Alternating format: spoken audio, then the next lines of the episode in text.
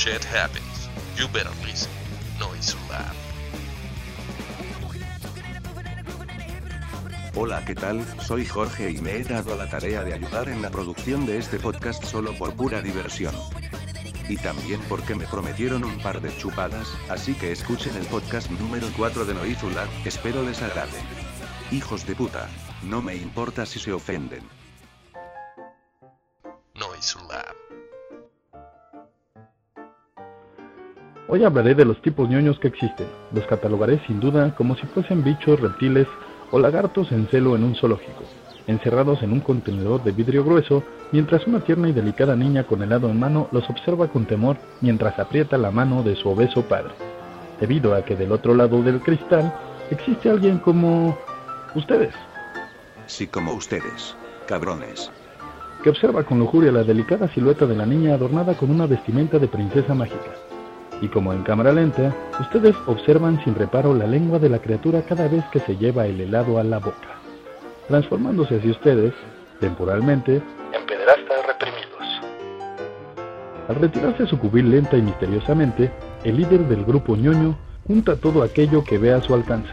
Ropas viejas, escobas, agujas, sábanas, cortinas, maquillaje de su madre, etc. Para tratar de recrear esa misma imagen de la niña. Guarro asqueroso. No importa cuánto tiempo tarde, pueden ser meses o años, el líder seguirá recibiendo el apoyo del resto de la manada.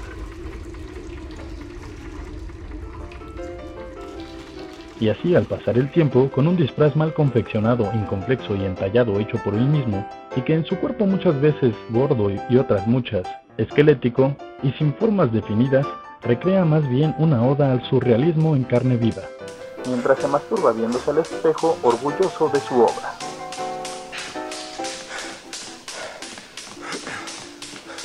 No sin antes haberse tomado un par de fotos digitales que publicará en algún sitio de comunidad masiva en la red, como Fotolog, Hi5 o MySpace, con el fin de ser tomado en cuenta o admirado por alguien aún más ñoño que él, con el fin también de aparearse antes de los 40.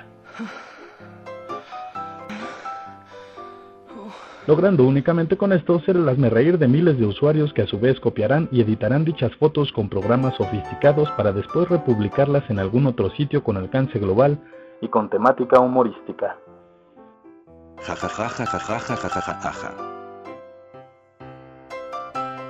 Dirán que soy un tanto exagerado o tal vez un mamón de mierda, o que tal vez me sodomizó un elefante vestido de traje durante horas, y que así quedé por la resaca en el culo al siguiente día. Pero la verdad cuando uno se acerca a las convenciones ñoñas, lo mamón, lo pendejo, lo ridículo y la violada descomunal y exagerada es sin duda una prenda para otros. La verdad es que la piedra sí es para ustedes. Depravados cabrones ñoños. A continuación enlistaré a los tipos de ñoños de manera aleatoria, de acuerdo con sus hábitos y costumbres. Existe el ñoño por obligación, como ni su madre lo quiere se encierra en el Xbox, en la PC y muchas otras veces también en el manga, les gusta el sexo anal y comer cagada frente a la computadora. Está el que piensa que todo mundo le tiene respeto, se visten como vampiros o darks, se maquillan los ojos y se visten de negro no los respeta ni su madre, y tratan de follar con cualquiera que se les ponga enfrente como perros en brama.